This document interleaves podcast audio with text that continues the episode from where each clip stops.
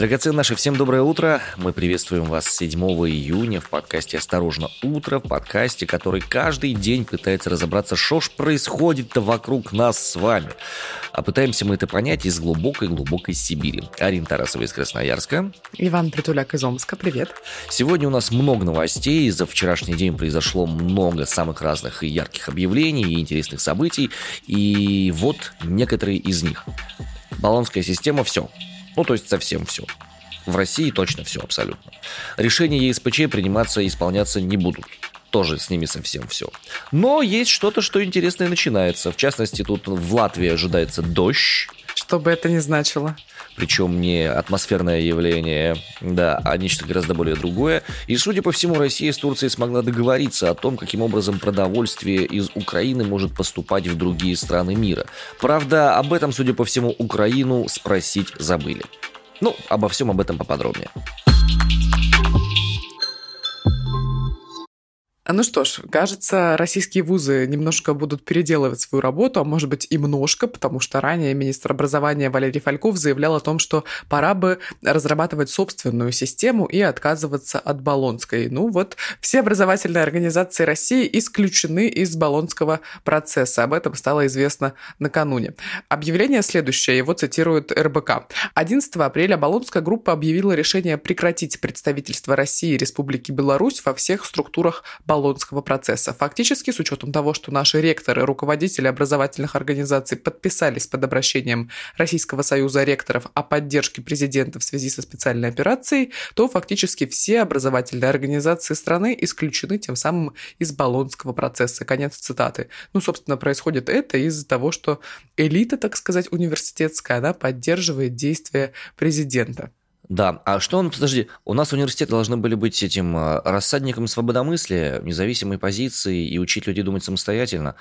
Ну, окей, нет потребности в этом, так, собственно, наверное, не надо. Сразу возникает вопрос, а что изменится в высшем образовании и работе университетов? Мы об этом спросили эксперта в области высшего образования Егора Яблокова. Егор, здравствуйте. А расскажите нам, что теперь изменится в системе российского образования? В апреле этого года члены Международной рабочей группы по развитию Болонского процесса приняли совместное заявление в связи с ситуацией на Украине. И в этом заявлении большинство пунктов вообще касаются исключительно Украины на самом деле и ее поддержки а, со стороны рабочей группы, а вовсе не России. К России же в этом заявлении прямо относятся только два пункта, и один из которых только имеет непосредственное отношение к развитию системы высшего образования. При этом данный пункт никоим образом не исключает Россию из Болонского процесса или не приустанавливает э, участие России в нем. В нем сказано лишь о том, что временно приостанавливается членство России в различных международных консультативных органах и рабочих группах, которые призваны вырабатывать общие, взаимовыгодные для всех участников Болонского процесса механизмы его внедрения. Поэтому никаких ограничений на участие России в Болонском процессе данное решение, конечно, не накладывало на самом деле. Стоит отметить, что и само участие России в Болонском процессе не накладывало на нее каких-либо жестких ограничений. Болонский процесс – это не кабала, не какая-то повинность или форма уплаты дани каким-то непонятным чиновникам в Европе или форма подстройки под каких-то чиновников в Европе. Нет, это те механизмы, о которых примерно пять десятков стран договорились между собой, что они будут использовать на основе равноправия, взаимного уважения, чтобы им самим было легче. Легче что делать? Легче способствовать процессу интернационализации высшего образования и науки, ускорять процесс обмена и накопления новых знаний, обеспечивать приток в страну новых компетенций и в конечном счете, конечно, чтобы увеличить число возможностей для собственных граждан за счет их интеграции в мировую экономику. Говорить о том, что участие России в Болонском процессе мешало ей развивать собственную конкурентоспособную на мировом уровне систему высшего образования и науки, наверное, неверно. Никто никому ни дня не мешал. Более того, участие в Болонском процессе не накладывало жестких ограничений и на столь любимый многими в России специалитет. Надо сказать, что специалитет вообще не является чисто российским изобретением. Он есть в других странах, в том числе в странах-участниках Болонского процесса. Поэтому скорее стоит говорить не о том, что Россия с выходом из Болонского процесса освободится от каких-то ненужных ей обязательств, а о том, что российская система высшего образования сама для себя закрывает вот эту платформу для гармонизации собственных возможностей, интересов со многими развитыми странами мира, в том числе и, надо сказать, с теми странами, которые в России традиционно относят к собственным партнерам. Это, например, Турция, Казахстан и ряд других. А что будет с иностранными студентами, которые приехали в Россию по обмену? Ну, с теми иностранными студентами, которые уже приехали на обучение в Россию, получать образование и высшее или по обменным программам, ничего, уверен, плохого не случится. Они по итогам обучения получат те же самые документы о прохождении обучения, которые бы они получили раньше. Другой вопрос заключается в том, что в будущем поток таких студентов может сократиться, потому что далеко не все иностранные студенты будут готовы ехать в страну, не являющуюся участником Болонского соглашения, просто по той простой причине, что перезачет результатов обучения в их родных университетах в этом случае может оказаться сложнее, чем по возвращении после обучения по образовательной программе аналогичного уровня и типа в стране, которая является участником Болонского процесса. Значит, российским университетам необходимо будет искать дополнительные аргументы для того, чтобы привлечь к себе на обучение иностранных граждан. Ведь не только простота оформления процесса обучения – оказывают влияние на выбор места обучения. Это и сильные научные школы, и развитая инфраструктура, и наличие уникального по характеристикам оборудования, и, естественно, безопасность. Много-много других факторов. Есть целое исследование на эту тему. Какие возможности были у российских вузов и студентов, пока действовала баллонская система, и чего они лишатся? Наверное, стоит отметить прежде всего усложнение языка коммуникации с ведущими мировыми научными центрами. Прежде всего, я, конечно, здесь имею в виду университеты. Ведь э, за любой совместной образовательной программой, за любой программой студенческих обменов или стажировок для преподавателей и исследователей всегда стоит огромный объем бюрократической работы. Болонский процесс как раз является такой платформой, которая позволяет странам с разными, подчеркну, с разными собственными уникальными образовательными системами, которые складывались в каждой стране десятки и сотни лет, договариваться друг с другом о том, как гармонизировать порядок учета результатов обучения, как сделать академическую мобильность максимально доступной для большего числа студентов-преподавателей, как стимулировать развитие новых компетенций. Отказ от участия в этом процессе означает то, что использовать эту платформу для построения собственной образовательной системы конкурентоспособной на мировом уровне с использованием того лучшего, что есть в других странах, будет сложнее. Ведь у каждой системы есть свои преимущества. И, конечно, этот отказ нужно будет чем-то компенсировать, потому что реализовать все, чтобы было только внутри одной страны, очень сложно. Это практически невозможно. Это не под силу даже таким огромным странам, как Соединенные Штаты Америки или Китай или Индия. Поэтому, вероятно, чтобы чем-то уравновесить этот отказ от возможности возможностей договариваться с ведущими странами мира о том, чтобы использовать те достижения, которые есть в их образовательных системах, нужно будет, наверное, искать какую-то равновесную замену. Наверное, возможно, это будет, например, наращивание резкое объема денежных вложений государства в развитие высшего образования в стране. Между нами все порвато и тропинка затоптата. Судя по всему, это негласный девиз, который звучит сейчас в голове у многих, у многих наших российских политиков. Спикер Госдумы России Вячеслав Володин заявил, что в течение недели будут приняты все необходимые федеральные законы о неисполнении решений Европейского суда по правам человека. Об этом он сообщил буквально вчера в своем собственном телеграм-канале. По каким причинам это происходит? По мнению Володина, ЕСПЧ – это часть политической борьбы Запада. Некоторые из решений, которые принимает ЕСПЧ, идут в разрез с традициями, ценностями и Конституцией России.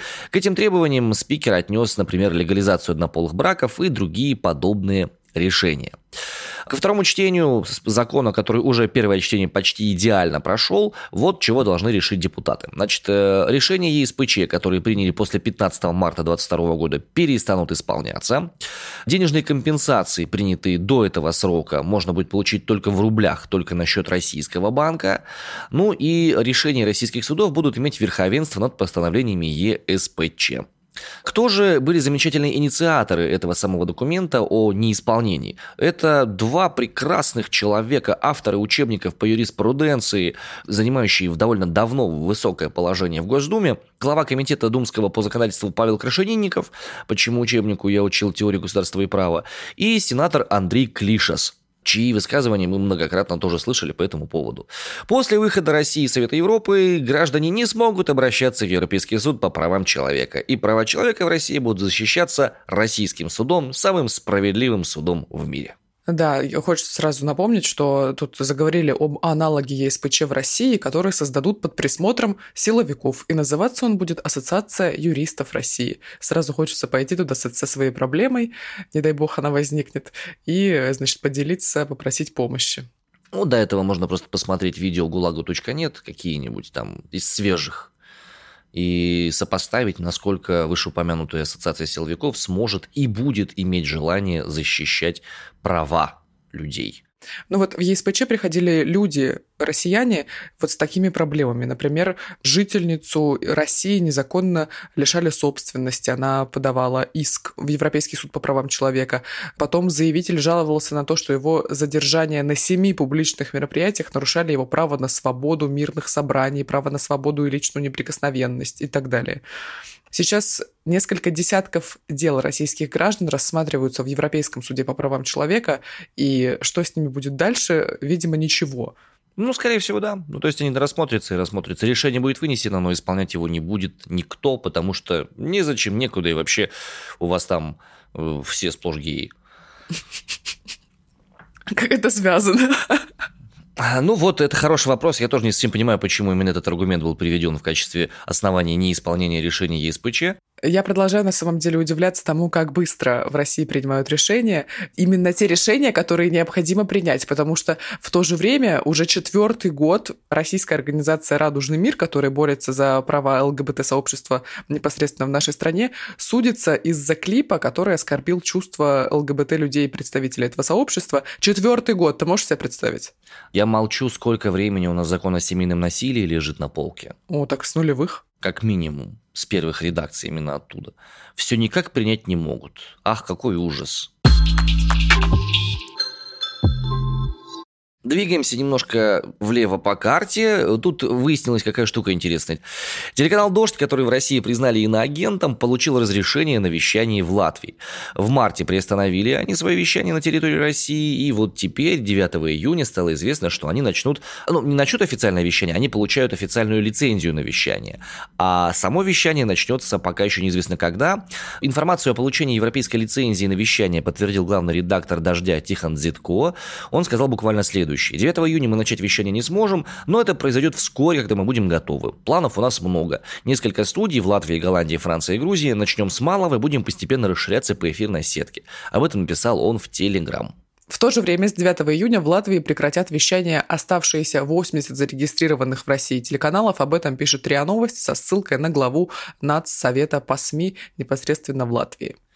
Грустно это и печально это. Ну, хотя, в принципе, это можно было ожидать от э, Прибалтики, потому что там все-таки тоже достаточно сильные негативные заряды, информационные в том числе. Для меня было бы идеально вот пример, который, допустим, я видел все время в Америке. Когда ты с утра просыпаешься в отеле, идешь и на стене видишь три телевизора, на которых идут три телеканала.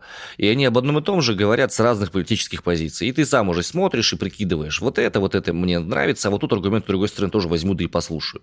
Так получается стереокартинка происходящего. А если в Латвии теперь будет дождь, но не будет всего остального, причем 80 телеканалов, далеко не все из них являются жестко пропагандистскими. Слушай, ну не будет э, охоты и рыбалки, телеканала Перец, телеканала Русский Иллюзион, Иллюзион Плюс, Мир, Оружие и так далее. Ну, как будто немного теряют. Слушай, нет, но это тоже канал, у этого тоже есть контенты потребителей, есть право на получение информации. Я понимаю, что у нас в Российской Федерации с этим худо, но там-то зачем? Зачем там добровольно отказываться от возможности получать альтернативную информацию? Вот это вот мне до сих пор не ясно, честно говоря. Такое ощущение, что все хотят дружно засунуть голову в песок и откатиться обратно лет на 400. Запрещают эти телеканалы непосредственно все российские, все 80 штук, потому что считают, что они ставят под угрозу территориальную целостность и независимость другой страны. Ну, особенно телеканал «Охота и рыбалка». Ну, в этом смысле, конечно, да. Аргументы, что со стороны Российской Федерации при блокировке всяких разных СМИ, что со стороны Латвии сейчас выглядят одинаково странно. Однако не все так плохо. Есть еще люди, которые умеют договариваться. И, судя по всему, это люди из России и Турции. Агентство Bloomberg говорит о том, что Россия и Турция предварительно договорились о том, как разблокировать Черное море, но Украина не согласна с вышеупомянутыми условиями. Со ссылкой на свои источники Bloomberg рассказывает, что Россия и Турция примерно поняли, каким образом необходимо будет украинскую сельскохозяйственную продукцию поставлять через Черное море, но у Украины есть возражения по этому поводу. Президент Турции Реджеп Эрдоган предлагает помочь с разминированием морского побережья около Одессы и сопровождать украинские суда с зерном. Однако Украина Украина, в свою очередь, опасается, что без защиты Одесса может оказаться уязвимой для нападения со стороны России, и это для нее неприемлемые условия. Ожидается, что в эту среду будет детальное обсуждение этих планов. Сергей Лавров отправляется в Анкару на переговоры, в том числе и по этому поводу. В понедельник Лавров подтвердил, что этот вопрос будет обсуждаться. Кроме того, агентство Bloomberg утверждает, что Россия требует представить ей возможность инспектировать торговые суда на предмет наличия на них оружия. И вот с этим условием тоже не соглашаются Украина. Далее цитата. Министр иностранных дел Украины Дмитрий Кулеба сказал буквально следующее. Путин говорит, что не будет использовать торговые пути для нападения на Одессу. Тот же Путин говорил немецкому канцлеру Шольцу и французскому президенту Макрону, что не нападет на Украину за несколько дней до того, как он начал. Мы не можем верить Путину, его слова ничего не значат. Конец цитаты. Блумберг также цитирует полученный комментарий министра экономики Украины Тараса Качки, заместителя министра, прошу прощения. Заранее говоря о достижении договоренности, Россия пытается переложить ответственность на Украину, но правда в том, что продовольственный кризис был искусственно создан Россией и только Россией. Конец цитаты. Вот такая позиция у замминистра экономики Украины Тараса Качки. Вань, как ты думаешь, вернее, может быть, ты знаешь конкретные цифры по закредитованности населения России? Я не могу сказать тебе точно, я могу сказать, вот в чем я уверен, то, что ипотечное кредитование очень резко провалилось э, за последнее время, мне кажется, с учетом всей ситуации, а микрокредитование, наоборот, выросло, скорее всего. Жуткие чудовищные микрокредиты, у которых там 500% отдачи и так далее. Ну да, вот эти вот все, знаешь, ларьки, которые стоят около торговых центров, деньга и все прочее медленно деньги, вот это вот все, да. Но в целом закредитованность российского населения довольно высокая. И сейчас, кажется, она станет еще выше, потому что Сбербанк начал выдавать льготную ипотеку клиентам от 18 лет. В частности, речь идет о программах «Семейная ипотека», «Господдержка», «Дальневосточная ипотека» и условия кредитования и список необходимых документов не изменились для людей, вот, которым уже исполнилось 18 лет. В банке также отметили, что это может быть ипотека как на квартиру в новостройке, так и на вторичное жилье. Так, сейчас внимательно. То есть на работу человека иногда берут не с 18, а даже там где-нибудь с 21. Нет, есть где с 14 лет, я не спорю. Ну, чаще всего не берут на работу, потому что, типа, недостаточно опыта или еще что-нибудь. Опыта, да, в 18 лет. А как тебе вообще кредитная организация? Ты же им даже справку НДФЛ не можешь дать, потому что тебе не с чего, по большому счету. Ну, видимо, сейчас это не важно. Ну, не знаю, я категорически против любых кредитов. Это моя субъективная притуляцкая позиция, и я терпеть не могу быть должным кому-то. Мне прям физически плохо становится, когда это происходит. У меня в жизни был один кредит, ну, вру, два – один кредит у меня был на кухонный комбайн, который реально стоил как крыло от самолета, но он этих денег стоил, будем откровенны.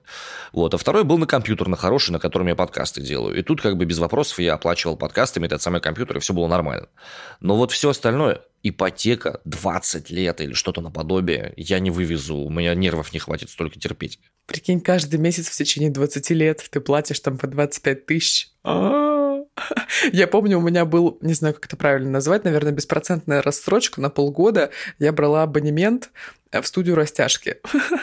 Ваня, первое, как ты думаешь, сколько раз я туда сходила? Три. Второе, я не помню, но мало. Вот. И второй момент, это вот когда ты уже купил, у тебя абонемент, условно абонемент на руках, но как бы платить нужно продолжать, И вот у меня мозг работает так, что я немножко не понимаю, а за что я плачу? Типа, у меня же уже все на руках, за что я плачу? Ну, я, конечно, доплатила, это было а вообще очень неприятно абсолютно. Да кошмар. Не-не-не-не. С 18 лет, ну, льготные ипотеки, ты же понимаешь, льготные. Э, напомню, что льготным ипотекам у нас обращается не так много людей, и условия их достаточно сложны для выполнения. Ну да, вот среди них как раз семейная ипотека, господдержка и дальневосточная ипотека. Вот, вот, вот, вот, вот. То есть это заявляется как нечто большое, какое-то такое вау, крупное событие, а по факту воспользоваться этой ипотекой, ну, средний класс не может, допустим. Вот я не могу воспользоваться, ты тоже не можешь, скорее всего, воспользоваться. И еще куча народу, который нас слушает, тоже наверняка не могут это дело потрогать. А в некоторых регионах, реально удаленных, это может быть единственный вообще способ для получения хоть какого-нибудь жилья. Люди в России активно осваивают так называемые новые технологии, вернее, новые способы поиска и добычи информации. Количество пользователей VPN в России достигло 24 миллионов человек. Почти четверть населения, ну, чуть меньше. О, это хорошая история. Причем фишка в том, что, я так понимаю, изначально в марте пользователей было всего полтора миллиона. В феврале, в феврале, по данным издания Times, этот, да, показатель пользователей, людей, которые используют VPN, превышал, ну, немного превышал полтора миллиона человек. А согласно данным Медиаскоп, интернетом в России в апреле пользовались 97,5 миллионов россиян в возрасте от 12 лет. И получается, что обходить блокировки мог каждый четвертый житель страны старше 12 лет. Порог достаточно низкий. Ну да. Что характерно, эксперт Лондонского королевского колледжа Григорий Осмолов назвал борьбу Кремля с интернетом символической в большой степени. По его мнению, государство не то чтобы полностью заинтересовано в полной блокировке, поскольку люди понимают, что россияне пользуются социальными сетями больше для общения и развлечения, чем для доступа к информации. И опять же, какой канал пропаганды пропадает, если его полностью заблокировать? Ну да, и сейчас в России заблокированы более тысячи сайтов, в том числе э, популярные соцсети Facebook и Instagram, которые являются частью компании Meta, которая признана в России экстремистской. И, собственно, продолжают блокироваться сайты, разные там украинские СМИ и другие ресурсы. Каждый день приходит информация о том, что Роскомнадзор заблокировал еще упаковочку интернет-ресурсов. Так что если вы по какой-то внезапной причине еще не обзавелись VPN, VPN, кстати, тоже блокируют. Ничто не мешает вам поискать этот удивительный кусочек новейших технологических изысканий. Просто на мгновение позвольте себе ознакомиться с тем, что «Хм, а что же такое выделенные туннели?» Хм, а каким же образом это может помочь мне иметь доступ к информации, которой хотелось бы, чтобы я имел не только доступ, и никто другой? Хм, а как я могу защитить свою и собственную информацию? Задавая эти вопросы самому себе и своим близким родственникам, а вы можете стать чуть ближе к современным технологиям, ведь Российская Федерация стремится быть первой по современным технологиям, и я думаю, что в этом направлении именно вы сможете ей помочь. А пока немножко новостей загнивающего Запада. Инстаграм, который принадлежит э, компании Мета, которую признают экстремистской в Российской Федерации, эти гады, они запустили поиск пропавших детей в Украине. Представляешь, Арин? Вань. Представляешь? Отвратительно. Мне кажется, не все еще привыкли к такому градусу сарказма в твоей речи. А я продолжу. Это же кошмар. Соцсеть выводит социальную важную функцию, разыскивается ребенок, который пропал в вашей местности. Прикинь? Совсем уже охамели. То есть они считают, что не могут обычные органы власти обеспечить достаточный доступ к информации и обеспечить поиск этих самых детей. Ну, кто, кто себя так ведет вообще? Ужасные существа.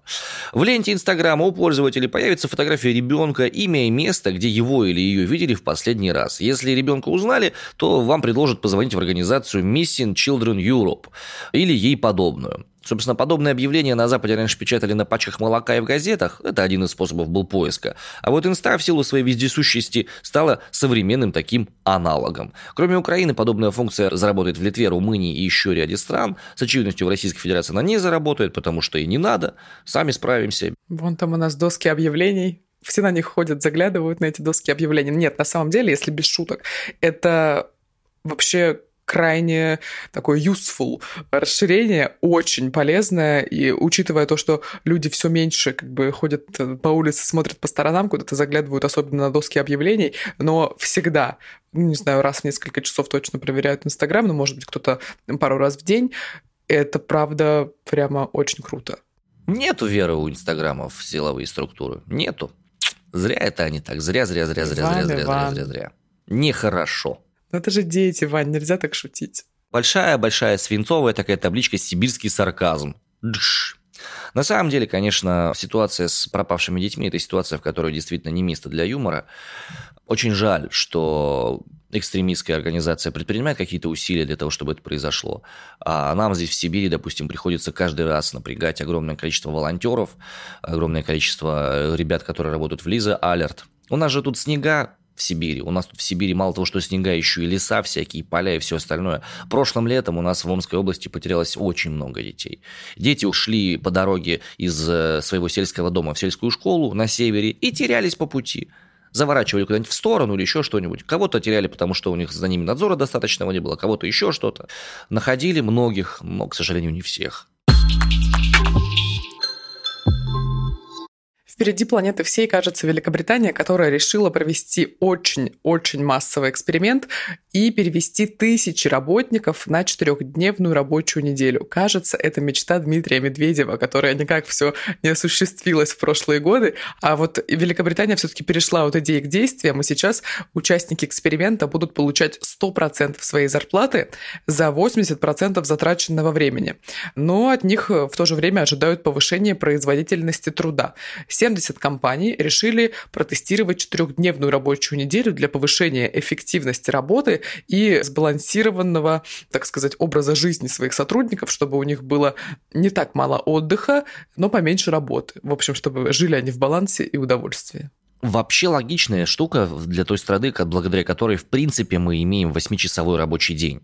Напомню, что именно благодаря рабочим движениям Великобритании и Германии в свое время были э, большие подвижки в трудовом законодательстве, и мы имеем тот 8-часовой рабочий день, который мы должны иметь. Мы не имеем детского труда, который, опять же, был развит во всех этих странах очень сильно, и рабочие бились за свои права на отдых. Мне интересно, это сейчас получается такое своеобразное логическое развитие этой самой идеи права на отдых, и если в действительности эта штука сработает, я буду, ну, аплодировать стоя. Я понимаю, что далеко не каждая страна может принимать подобного рода условия жизни. Я не уверен, что четырехчасовой рабочий день здесь, у нас, на территории Российской Федерации, так уж сильно скажется на продуктивности, допустим, какого-нибудь завода по нефтепереработке. Прям гигантские сомнения у меня в этом есть. Алин, ты бы вывезла четырехчасовой рабочий день?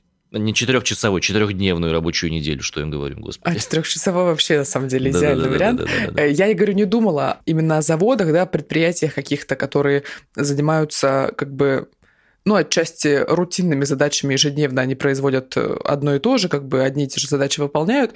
Но у меня был такой эпизод в жизни, когда я работала в офисе, и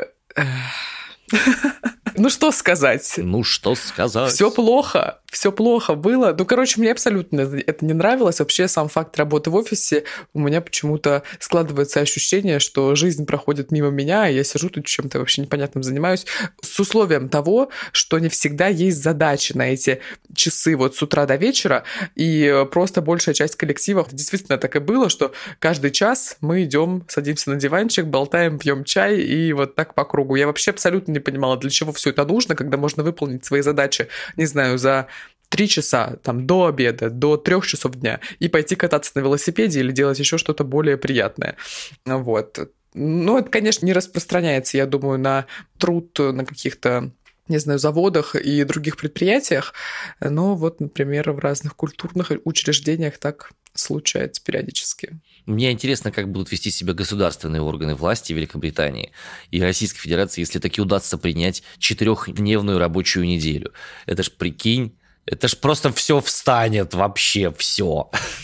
В Исландии, например, этот эксперимент по переходу на четырехдневную рабочую неделю признан ошеломляюще успешным. Ну, то есть там прям действительно получилось повысить эффективность, когда люди вместо 40 часов в неделю работали 36 или даже 35.